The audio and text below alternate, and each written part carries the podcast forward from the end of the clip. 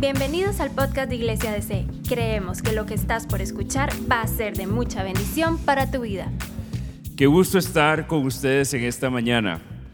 Siempre es un privilegio cuando Dios nos da la oportunidad de dar testimonio de lo que Él ha hecho en nuestras vidas y ser quienes traigamos el alimento a sus hijos y quienes sirvamos la mesa para que Él se glorifique y para que Él haga lo que Él quiera hacer a través de su Espíritu en medio de nosotros.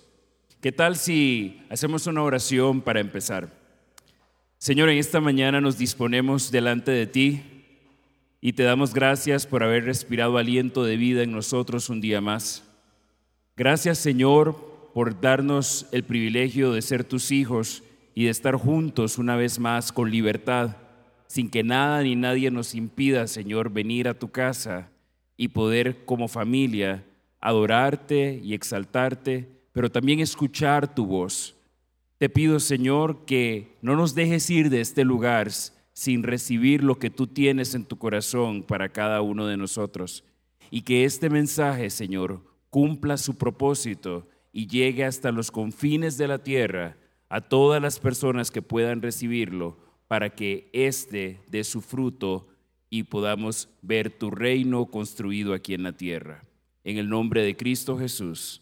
Amén y amén. Como les decía, realmente es un privilegio para mí estar con ustedes en esta mañana. Mi nombre es Alex Grant y eh, soy consejero familiar y motivador y conocí a su pastor sirviendo juntos en, un medio de nuestro país eh, y creo que esos son esos encuentros divinos que Dios hace que permite que podamos unir fuerzas para poder extender su reino y que su voluntad sea hecha en medio de nosotros. Hoy me han dado el privilegio de iniciar, creo, esta serie eh, hermosísima eh, que gira todo alrededor de comida, ¿verdad? Esto de, esto de snacks me parece, yo se lo compartí a mi esposa y le pareció increíblemente creativo, demasiado lindo y y qué bueno poder ser uno de los que sí trae un, una, una, pieza de comida a, la mesa. Si yo fuese una pieza de comida sería un patacón, porque esa es mi comida favorita. Desde que tengo cinco años, eso es lo que más me gusta comer. Yo podía comer patacones en la mañana, en la tarde, en la noche. Mis papás viven aquí en San Francisco y eh, ellos no me dejan mentir que en mi casa cuando estábamos mis hermanos y yo nos podíamos comer un racimo de plátanos por semana, más o menos. Entonces era como más fácil eh, vestirnos que darnos de comer. Eh, quiero hoy hablarles de un tema que poco se habla en las iglesias y tiene que ver con el divorcio y es la ruptura y nuevos comienzos. Hoy hablar de divorcio es como hablar del COVID una persona divorciada es vista de la misma manera en que vemos hoy esta enfermedad. De alguna manera, cuando una persona se identifica como divorciada, a veces se le ve como, en muchos lugares, se le ve como con cierta desconfianza, se le tiene algún temor, creemos que sea algo contagioso y eh, igual que cuando empezó esta pandemia, cuando una persona se contagiaba de COVID, prefería no decir nada para no ser eh, estigmatizada y no ser tratada de manera diferente o que de alguna otra las personas empezaran a tomar represalias en su contra. Pues de esa misma forma, como si fuera una lepra, como si fuera alguna enfermedad contagiosa, sucia, asquerosa, de esa misma forma vemos muchas veces a las personas que hemos atravesado por un proceso de separación y de divorcio. Yo soy una persona divorciada. No sé si eso cambia en alguna manera lo que hasta ahora pensaban hasta este momento. Yo soy una persona divorciada y casada en segundas nupcias. Pero como la mayoría de las personas que nos divorciamos, yo no me casé con la intención de divorciarme un día. Yo crecí en la iglesia, eh, le conozco desde muy pequeño, conocí a mi primera esposa en la iglesia, le servíamos juntos y lamentablemente la relación que iniciamos y el proyecto de familia que iniciamos no fructificó y no tuvo el desenlace que esperábamos. Es, es interesante y es preocupante también que las estadísticas de divorcio en nuestro país e inclusive en el mundo no, no distan o no se diferencia el porcentaje de personas que se casan y se divorcian dentro de la iglesia y las personas que están fuera de la iglesia. Lamentablemente no hace diferencia que las personas conozcan o no conozcan de Dios. Uno de cada dos matrimonios termina en divorcio. Y eso nos parece extrañísimo. ¿Cómo es posible que personas que conocen la verdad, y, sabemos que la palabra nos dice que conoceremos la verdad y la verdad nos hará libres, ¿cómo es posible que las personas que conocemos al Señor, al Dios Todopoderoso, cuando caminemos hacia el altar y decidamos emprender un proyecto de vida con otra persona, no tengamos más herramientas y no tengamos la manera de sortear los obstáculos y los retos que un matrimonio conlleva para salir victoriosos del otro lado. A mí que me toca oír todas las semanas a, familias y a parejas y a personas que atiendo en consulta, me doy cuenta que las personas vamos muy mal preparadas al matrimonio. La gente invierte más tiempo preparándose para la boda que para el matrimonio. Y la boda es un ratito, es una fiesta de un día, pero el matrimonio es un proyecto para toda la vida. Si nosotros nos preparásemos tanto y le pusiéramos tanto empeño, tal vez el, desenlace sería diferente. De hecho, creo que las personas llegamos al matrimonio a veces con ideas un poco distorsionadas acerca de lo que el matrimonio es.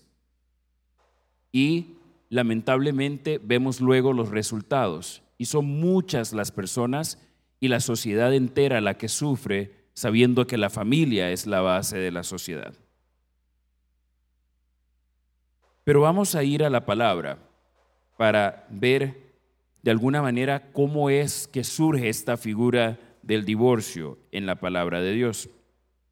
En Malaquías 2.16 está un pasaje o un versículo que a menudo nosotros citamos eh, y que los hemos escuchado muchísimas veces, pero no siempre eh, escuchamos o vemos todo el pasaje completo, no vemos la cita completa. Si leemos la primera parte de Malaquías 2.16, veremos que dice lo siguiente, y leo para ustedes en la, versión, en la nueva versión internacional dice el Señor. Yo aborrezco el divorcio, dice el Señor, Dios de Israel, y al que cubre de violencia sus vestiduras, dice el Señor Todopoderoso. Así que cuídense en su espíritu y no sean traicioneros.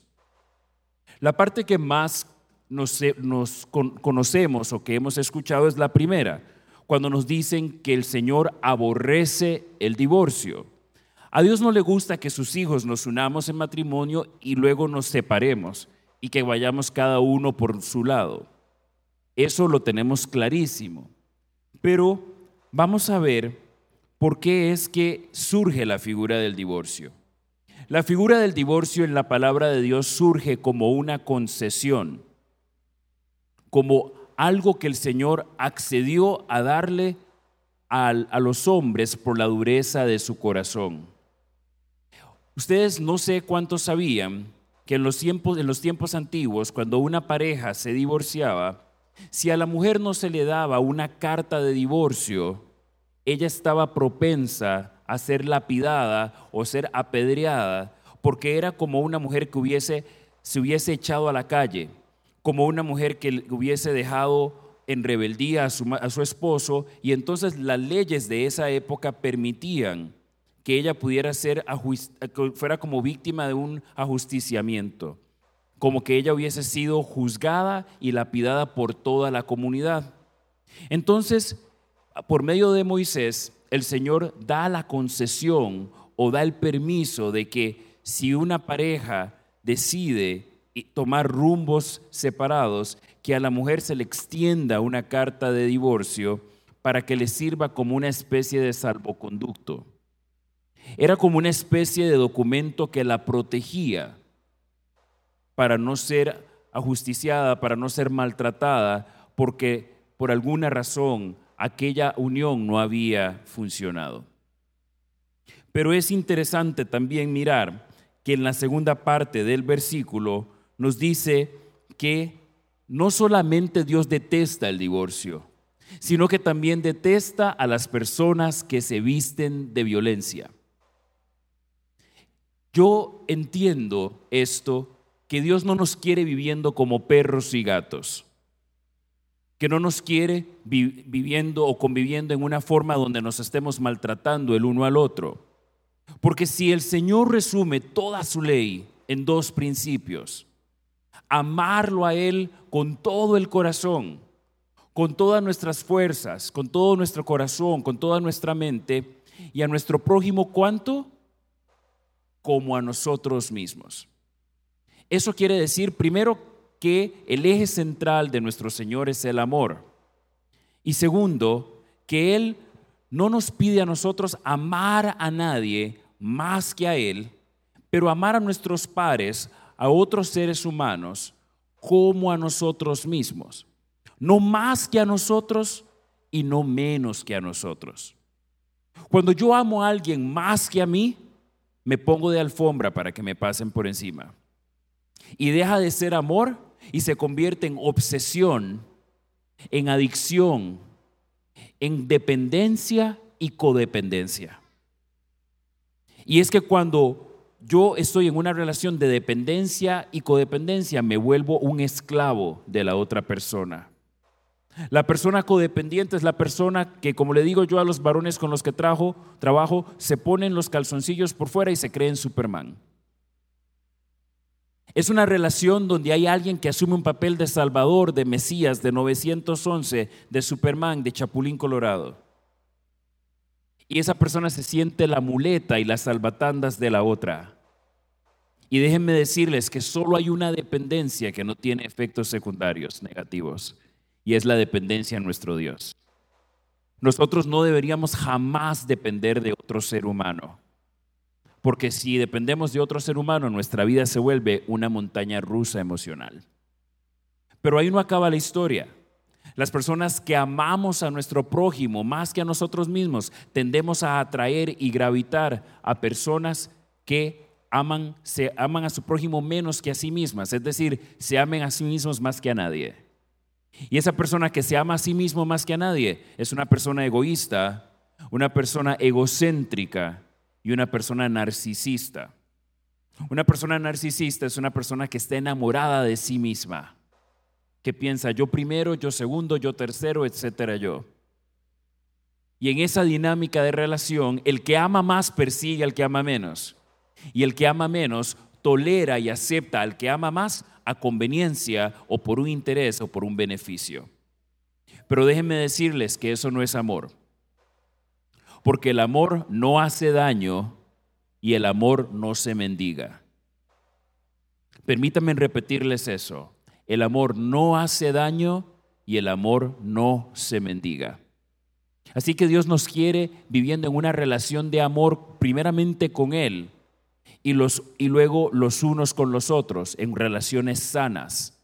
Pero lamentablemente hoy en día nuestras relaciones están muy carentes de Él de su amor sano y verdadero y se han vuelto relaciones profundamente tóxicas.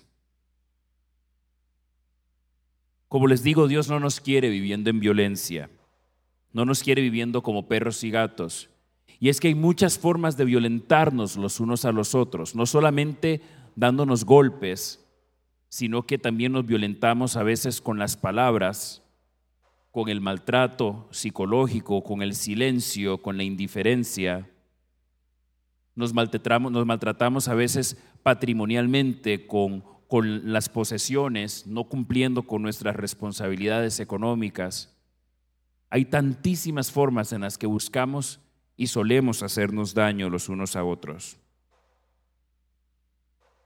Pero la palabra nos sigue diciendo y nos muestra ahora el corazón de Dios en este sentido.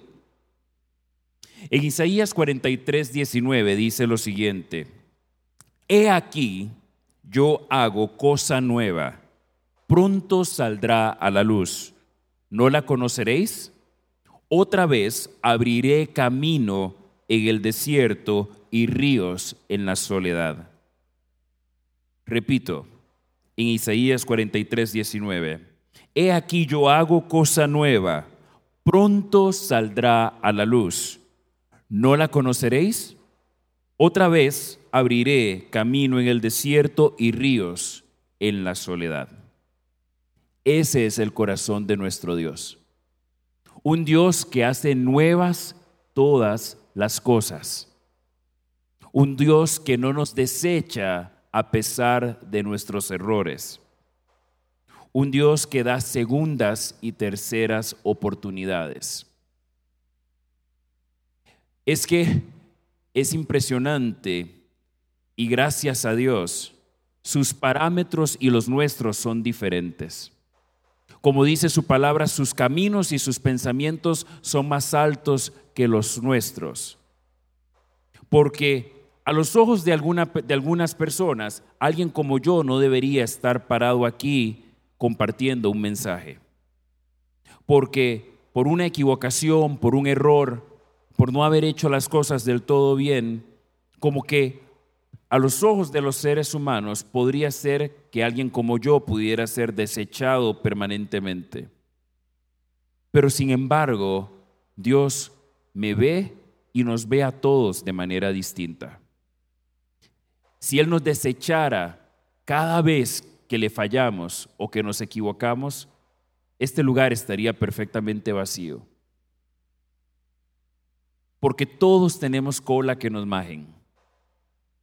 Levante la mano el que esté libre de pecado. Que tire la primera piedra, como dijo Jesús. Ninguno de nosotros está exento de haberse equivocado, porque somos polvo, porque todos los seres humanos decepcionamos, todos nos equivocamos. Y por cuanto todos pecamos, dice la palabra, fuimos destituidos de la gloria de Dios. Pero Dios, que vino a darnos otra oportunidad, y que está más interesado en acercarnos a Él y tener una relación con nosotros que llevar un marcador de nuestros errores. Es que nuestro Dios no es un Dios interesado en darnos chilillo. Es un Dios que está mucho más interesado en que tengamos comunión con Él. Él está mucho más interesado y, y se complace en vernos crecer que en estar pendiente de cada uno de nuestros errores para tener una excusa para castigarnos. Porque nuestro Dios no es un Dios castigador, es un Dios de gracia. Y como cantábamos hace un rato, es esa gracia la que nos lleva más alto y más alto y más alto. Y yo vengo a hablarles hoy de un Dios de gracia. No vengo a hablarles de un Dios interesado en castigar y dar palo. Nos dice además que este Dios de segundas oportunidades fue con el que yo me encontré. Yo me casé y me divorcié siendo un hombre cristiano de toda la vida o más o menos con buenas bases cristianas desde chico. Además, cuando me divorcié también era pastor y consejero. Era parte del cuerpo pastoral de mi iglesia. Y después de haber recibido una, una consejería prematrimonial, que a mi parecer podía haber sido mejor, yo, consejero y pastor, mi ex esposa, psicóloga, y nos, y nos conocimos sirviendo en la iglesia. Y yo me hice toda una historia pensando en que cuántas cosas podríamos hacer juntos con sus talentos y habilidades y las mías. Pero pasé por algo, algo muy importante, y era que teníamos que hacer junta o equipo no solamente en lo ministerial, teníamos que hacer equipo en todas las áreas. que no íbamos a ser equipo solamente sobre un altar, pero que teníamos que ser equipo allá afuera también. Que eso no era un paso que yo debía dar porque me estaba dejando el tren. Yo me casé a los 40 años, hoy tengo 50 años. Sí. Esa es la ventaja que tenemos los negros que no nos arrugamos tan rápido. Pero yo me casé a los 40 años y me casé por las razones equivocadas. Todos en la iglesia me decían, solo eso te hace falta. Sos líder, eh, tenés un, un ministerio importante, tenés muchas capacidades, solo eso te hace falta. Te hace falta casarte. Y yo quería casarme, pero esto no es algo que se puede hacer solamente para complacer a los demás, ni para cumplir las expectativas de los demás. Es que teníamos que hacer un yugo igual. Y déjenme decirles que dos personas cristianas se pueden casar en un yugo desigual. Es que nos, antes creíamos que un yugo desigual era cuando una persona no creyente y una persona creyente se casaban. Pero dos personas que no tienen una misma visión y que no jalan la carreta en una misma dirección, aunque sean creyentes, pueden ser un yugo desigual. Y mi ex esposa y yo eventualmente nos dimos cuenta que éramos un yugo desigual. Aunque los dos amábamos al Señor. Qué importante es que jalemos la carreta en la misma dirección. Es que cuando tú pones un buey y un asno, o un buey y un perro, ¿cómo crees que va a salir ese surco? La mayoría de nosotros acá viviendo en una ciudad no somos personas de campo, pero el yugo usualmente lo que se hace es que se amarra un buey viejo con un buey joven. Y al buey mayor se le amarra el yugo más apretado para que sea un guía del buey más joven. Por eso cuando el Señor nos dice a nosotros, entréguenme sus cargas que son pesadas y tomen las mías que son livianas, Él se ofrece para ser el buey mayor, el buey mayor y poder hacer un surco derecho. Pero si ponemos animales de especies diferentes, de temperamentos diferentes, el uno con el otro, es muy probable que ese yugo vaya, que ese surco vaya a salir como un zigzag. Por eso tenemos que cerciorarnos de ser realmente equipo en una serie de áreas. Debemos ser equipo en lo físico, en lo emocional, en lo social, en lo financiero, en lo espiritual, en lo ministerial en lo intelectual profesional y también en lo sexual afectivo. Tenemos que hacer equipo en, en todas las áreas y trabajar juntos con un fin común. Cuando pasamos por un divorcio, eso es algo realmente doloroso y lamentable. Pero una de las cosas que aprendí también lamentablemente, es que muchas de las personas a las que yo serví por años, mis hermanos y mis ovejas, no necesariamente fueron mis amigos. Y es doloroso pensar, y ustedes lo han escuchado antes, que el ejército de Dios es el único ejército donde muchas veces los soldados sacrifican a sus propios compañeros y compañeras de batalla. Y muchas veces esas personas a las que serví por más de 20 años, ninguna me llamó para ver cómo estaba. Ninguna estuvo pendiente de mí. E inclusive en algún momento, la persona que en esa, en esa ocasión yo consideraba mi, mi líder, mi pastor, me dijo, no me llames más. Y me di cuenta que era una oveja sin pastor. Pero por otro lado, le doy gracias a Dios por reafirmarme que independientemente de, las circunstancias, yo seguía siendo su hijo. Porque a quien Él adopta como hijo, no le da la espalda. Y Él no nos da la espalda a ninguno de nosotros a pesar de nuestro error. ¿Quién de nosotros como papás le damos la espalda a nuestros hijos y le decimos que él o ella dejó de ser nuestro hijo o nuestra hija cuando, nos cuando se equivocan? No hay ningún error que pueda cometer un hijo de nosotros para darle la espalda, ¿cierto? Y si eso lo hacemos nosotros, que somos falibles, imperfectos, ¿cuánto más nuestro Dios que es un Padre bueno y un Padre perfecto, que nos ama más y que nos reafirma en Romanos 8 que nada puede separarnos de su amor? Él también me recordó que no solamente era su hijo y que nada podía separarme de su amor, sino que su llamado y sus dones eran irrevocables y que lo que Él me había dado para hacer, Él lo iba a hacer con o sin mi expareja a mi lado. Que mi llamado no estaba circunscrito ni dependía de si esta persona quería o no quería caminar conmigo, de si esta persona quería o no quería sujetarse a mí. Es interesante porque eh, mi expareja en algún momento, en, en medio de la separación, me llama y me dice, eh, quiero que nos pongamos de acuerdo para ver si, no, si, si nos ponemos de acuerdo para no coincidir en la iglesia.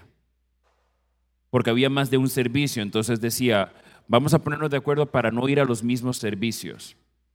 Y yo le dije, bueno, yo no tengo problema, pero si tengo que servir, voy a tener que estar en todos los servicios. Y me dice, no te preocupes, que el año que viene no vas a servir en absolutamente nada. Y lo dijo con placer, porque los pastores habían hablado con ella antes que conmigo y le dijeron, apártense del servicio y dedíquense a sanar. Solamente que no tuvieron la cortesía de decírmelo a mí también eh, al mismo tiempo. Pero a ella le generó como algún grado de satisfacción que yo me viese separado del servicio, sabiendo que eso era algo que yo amaba y que amo hasta el día de hoy. Pero vean qué interesante. Yo decidí salir de la congregación donde estaba porque era más factible para mí empezar de cero en otro lugar por mi personalidad que para ella, que era más introvertida, de menos amistades, más aislada, a ella le iba a ser más difícil iniciar de cero en otro lado. Entonces yo dije, que ella se siga congregando en el lugar donde asistíamos y yo empiezo de cero en cualquier otro lugar. Y empecé a congregarme en otro lugar donde había un programa, y hasta el día de hoy es un programa para personas separadas y divorciadas. Yo me congrego en la iglesia Comunidad Paz. Y ahí tienen un programa que se llama Divorce Care, que es un programa para personas separadas y divorciadas. Es un programa que viene de Estados Unidos y que es un proceso de 13 semanas donde se habla de diferentes temas pertinentes a un proceso de separación y de divorcio. Entiendo que existen muy pocos lugares en el país donde este programa opera. Y yo llegué como una persona, como una oveja más perniquebrada, dolida, lastimada, a, someterme a ese proceso. Y estando en esta congregación empecé a sanar. Y, empecé a llevar todos los procesos que la congregación ofrecía, que la comunidad ofrecía para mí. Y muy interesantemente, seis meses después de esa llamada telefónica, la misma fecha, el día que se cumplían seis meses después, yo estaba dando mi primera enseñanza en esta nueva congregación, enseñando a varones. Y lo que el Señor me dijo a través de eso es, yo te llamé, yo te di los dones y el talento, es a mí al que sirves y soy yo el que va a decir si puedes o no puedes servir. Entonces me di cuenta que el llamado que existía sobre mi vida no estaba en cuestionamiento, no estaba en tela de duda, ni estaba siendo desechado. Y que mi Dios seguía creyendo en mí, aun cuando a veces había momentos en que yo mismo dejaba de creer en mí. Y qué lindo es cuando tenemos a un Dios que como un papá orgulloso sentado en la primera fila nos hace barra.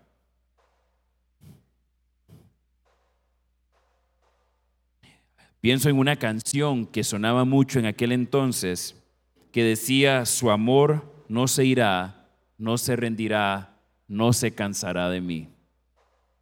Esa fue una canción que me sostuvo durante ese tiempo, que ministraba mi corazón y que, y que yo decía, mi Dios no me va a abandonar, no se va a rendir ni se va a cansar de mí. Y qué reconfortante fue para mi corazón saber eso. Esa canción me sostuvo durante mi periodo de separación y de luto. Y es que, como dice la palabra, lo desechado del mundo ha escogido Dios para avergonzar a los sabios. Lo que para el mundo no sirve, eso es lo que Dios ha escogido para lucirse en nosotros.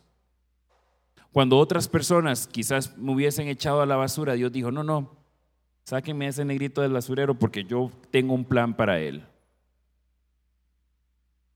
Y eso hasta el día de hoy me conmueve. Dios me hizo entender lo que en el Salmo 23 dice. Todos conocemos el Salmo 23 porque lo hemos visto casi toda nuestra vida, empezando la transmisión de uno de los canales de nuestro país. Pero hay una frase, hay un versículo de ese salmo que dice, aderezas mesa delante de mí en presencia de mis angustiadores. Ustedes se han detenido a pensar que a quién se le ocurre servirnos un banquete frente a las personas que nos desean el mal. ¿A quién se le ocurre servirnos manjares frente a las personas que están deseando que se nos pegue algo en la garganta y nos ahoguemos? Solo a nuestro Dios es que cuando Él dice que Él es el que juzga, que Él es el que hace, el que toma venganza y que Él es el que pagará, Él es el que se encarga de emitir el veredicto. Y Él es el que entonces dice, yo voy a servirte un banquete aún frente a las personas que no creen en ti. Voy a servirte un banquete y voy a a bendecirte aun cuando hayan personas delante de ti que te maldigan. Mi, la relación en la que estaba anteriormente llegó a ser tan tóxica que cuando yo empecé a salir en medios de televisión, mi ex esposa se ponía a desacreditarme en redes sociales y a basurearme. Pero ¿saben qué es lo más interesante? Entre más mal me deseaba, mejor me iba. Porque cuando Dios tiene algo para nosotros, nada ni nadie nos lo puede quitar.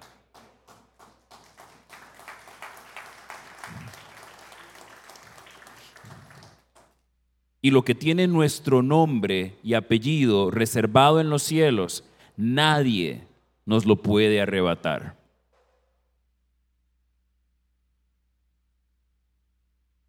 En Génesis 50, 20 dice, es verdad que ustedes pensaron hacerme mal, pero Dios transformó ese mal en bien para lograr lo que estamos viendo, salvar la vida de mucha gente.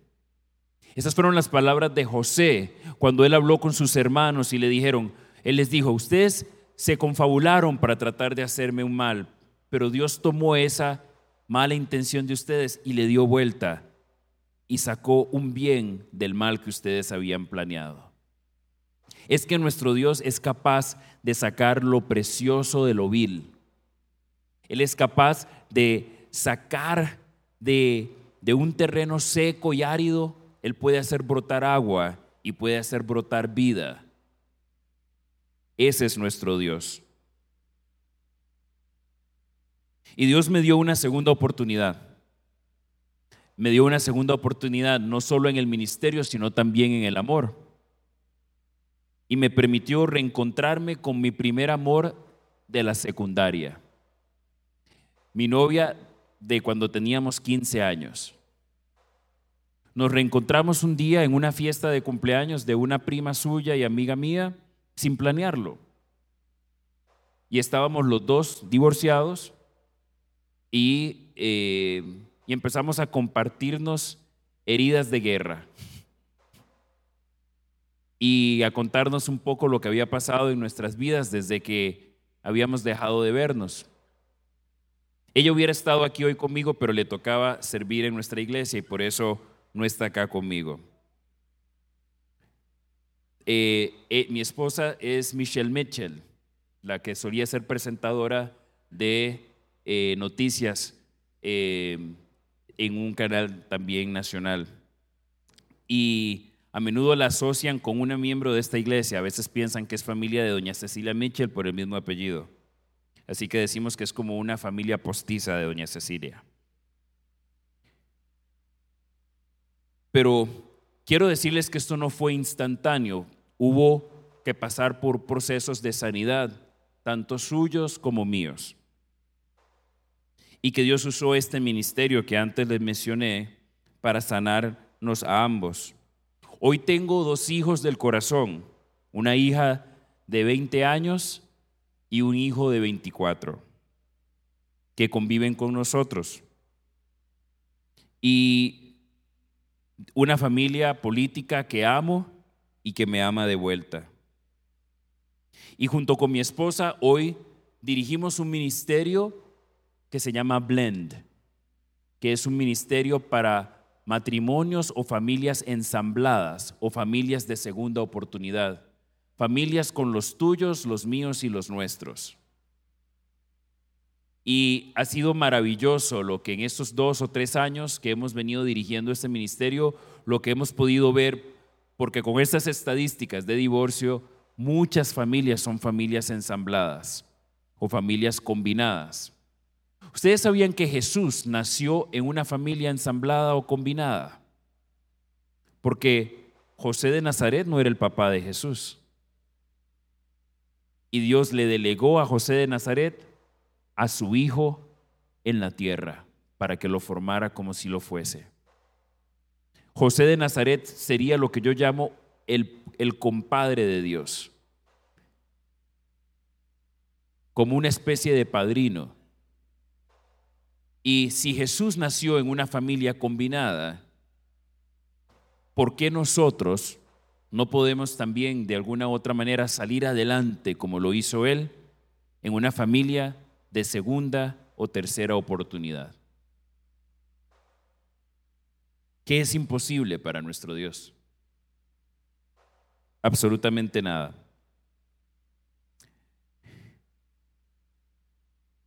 Igual que Jesús acá en la tierra, yo soy parte de una familia combinada o ensamblada. Pero igual que Jesús, también nosotros podemos ministrar vida de nuestras heridas sanadas. Dios puede usar mis cicatrices y mi dolor y mis errores y mis aprendizajes para ministrarle vida a otras personas. Y Dios puede hacer lo mismo con tus heridas. Porque hay un refrán que se decía hace mucho tiempo en las iglesias y era que las palabras mueven, pero el testimonio arrastra. Hoy cantábamos acerca de nuestro testimonio y nuestro testimonio puede ser un arma poderosa en las manos de Dios para sanar a otras personas, para animar a otras personas que sienten que no lo van a lograr, para personas que también se han sentido igual o peor que nosotros. Nosotros podemos decirles, si yo pude, tú vas a poder. Si Dios me levantó, Él te puede levantar a ti también. Si Dios no me desechó y me escogió, Él también te puede escoger y te escoge hoy para que camines con Él. ¿No es eso un motivo para darle honra y gloria a nuestro Dios? En Primera de Corintios 1, versículos del 27 al 28 dice, en cambio Dios eligió, eligió lo que el mundo considera ridículo para avergonzar a los que creen ser sabios. Y escogió cosas que no tienen poder para avergonzar a los poderosos. Dios escogió lo despreciado por el mundo y lo que se considera como nada y lo usó para convertir en nada lo que el mundo consideraba importante. Es que Dios le da vuelta a las cosas. Y lo que la gente piensa que no sirve, Dios lo recicla y le da una nueva vida. Yo soy un hijo reciclado de Dios. Y me siento muy orgulloso de haber pasado por donde asustan, porque al final de cuentas yo les puedo asegurar que hoy soy más efectivo en lo que hago que antes. Es que no es lo mismo leerlo que vivirlo. Yo me preparé y estudié en la universidad para hacer lo que hago, pero una cosa es leerlo en un libro y otra cosa es vivirlo. Y cuando lo vives, entonces no vas a hablar de lo que te han contado o lo que has leído, sino que vas a hablar de lo que tú viviste. Y hoy cuando llegan varones lastimados a mi consultorio, yo puedo identificarme con ellos y ellos conmigo. Y también cuando veo a parejas, tanto parejas que se dan una segunda oportunidad y que tratan de arreglar sus diferencias y trabajar juntos para hacer un yugo igual como personas que no lo han logrado y que necesitan volver a empezar de nuevo. Lo cierto es que mi Dios, que no se dio por vencido conmigo, es el que me da la oportunidad de animar a esas personas y decirles, Dios tampoco se da por vencido con vos. Es que nosotros somos barro en las manos de nuestro Dios. Y ustedes saben que ¿Cómo se trabaja con el barro? El barro no sirve de mucho cuando primero lo obtienes de la tierra.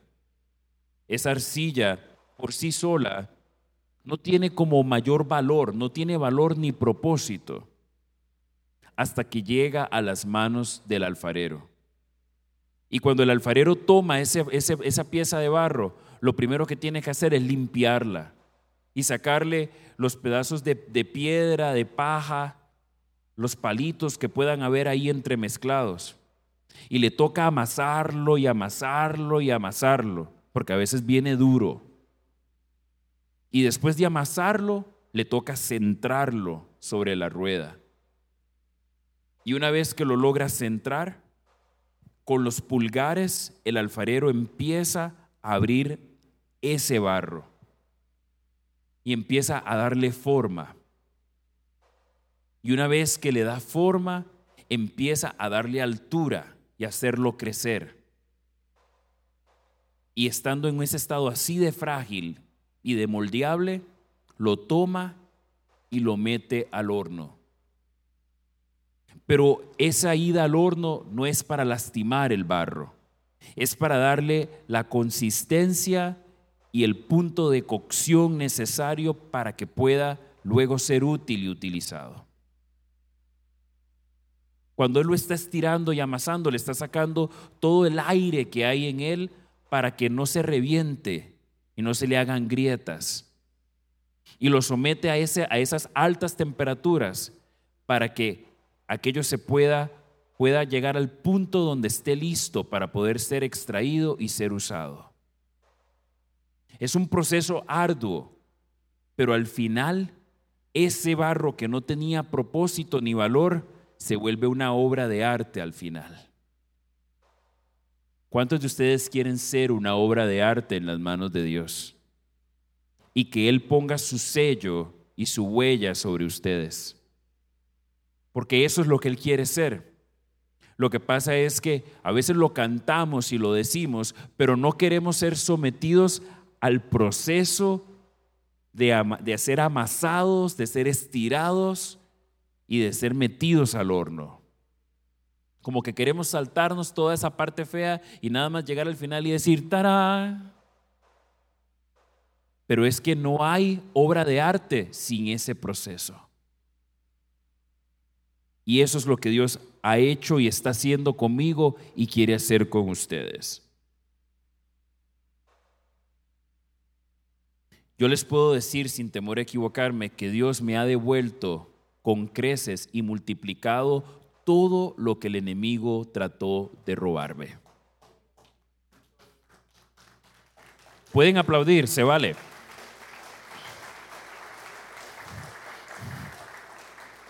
Puedo decirles que Él en verdad es un Dios que nos devuelve todo aquello que el enemigo trató de robarnos. Y para ir terminando, puedo decirles que Dios le gusta escribir derecho en reglones que están torcidos. Que Él nos permite servirle y caminar con Él y acompañar a sus hijos e hijas, curar y apacentar a las ovejas perniquebradas y dejarnos usar por Él, solamente por Él que está más interesado en tener comunión con nosotros que en juzgarnos. Nuestro Dios quiere que tengamos una relación íntima y personal con Él.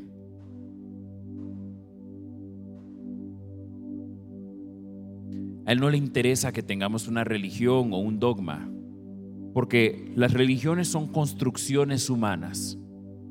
Por eso hay tantas religiones como seres humanos, porque las religiones son formas de creer.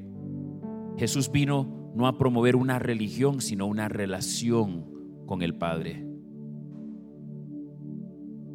Y Dios vino a restaurar esa relación con el Padre primeramente y luego entre nosotros, los unos con los otros.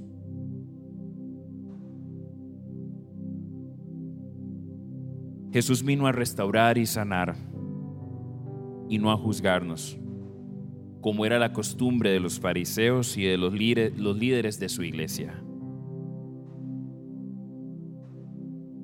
Y yo quisiera que hoy termináramos poniéndonos en las manos del alfarero, para que Él nos sane, para que Él sane nuestra tierra, para que sane nuestras familias para que sane nuestra sociedad y nuestro mundo. Para que dejemos que venga su reino y sea hecha su voluntad en medio de nosotros. Yo en algún momento quise ser superhéroe y rescatar a mi ex esposa. Rescatarla de la muerte de su mamá, de su luto, de su tristeza, de su soledad y fui a pelear una batalla a la que Dios no me había mandado.